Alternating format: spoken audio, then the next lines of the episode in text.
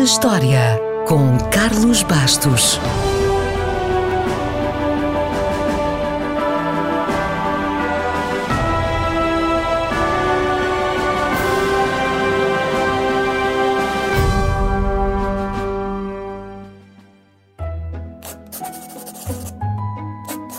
Foi por estes dias, em 1866, que Edson P. Clark registrou a sua patente de um lápis.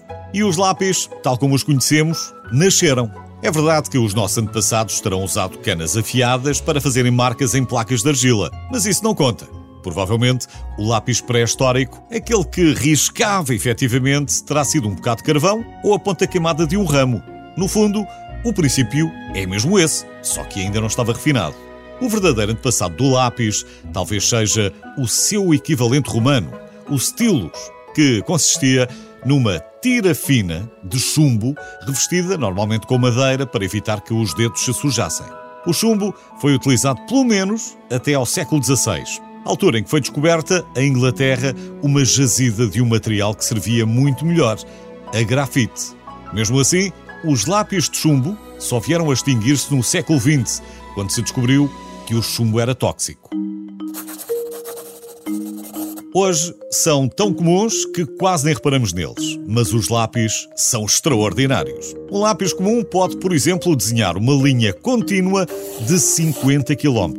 Já foi testado em laboratório, mas ainda ninguém andou 50 km seguidos a rabiscar.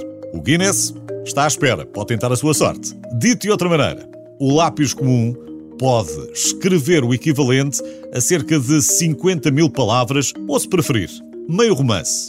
Ora, sabendo que Ernest Hemingway ou John Steinbeck, entre outros, usaram lápis para escrever os seus romances, isso quer dizer que devem ter precisado de pelo menos dois lápis para escreverem um livro inteiro. Curiosamente, a borracha na ponta do lápis apareceu logo em meados do século XIX, mal tinha começado a produção em série. O Sr. Lippmann viu o potencial da borracha e foi o responsável por essa inovação. É bom recordar que antes da borracha se usava o miolo do pão para apagar letras, números ou desenhos.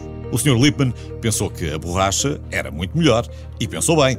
Para além disso, as pessoas perdiam muitas borrachas, ou às vezes não estavam logo ali à mão. Mas se a borracha estivesse colada ao lápis, o problema estava resolvido. A ideia foi tão boa que ainda hoje a usamos.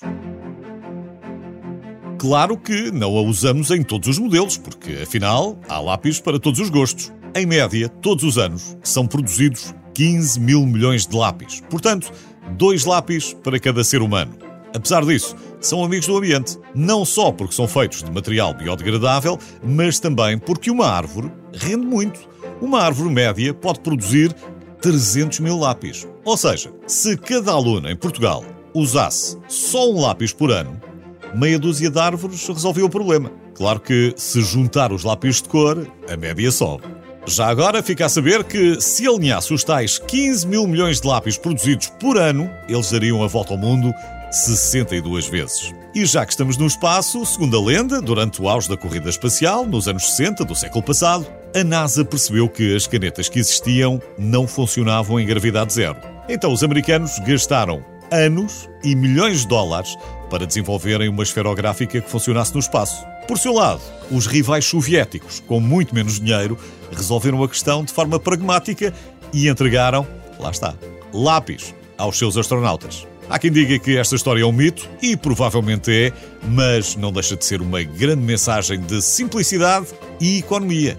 E um grande elogio ao modesto lápis.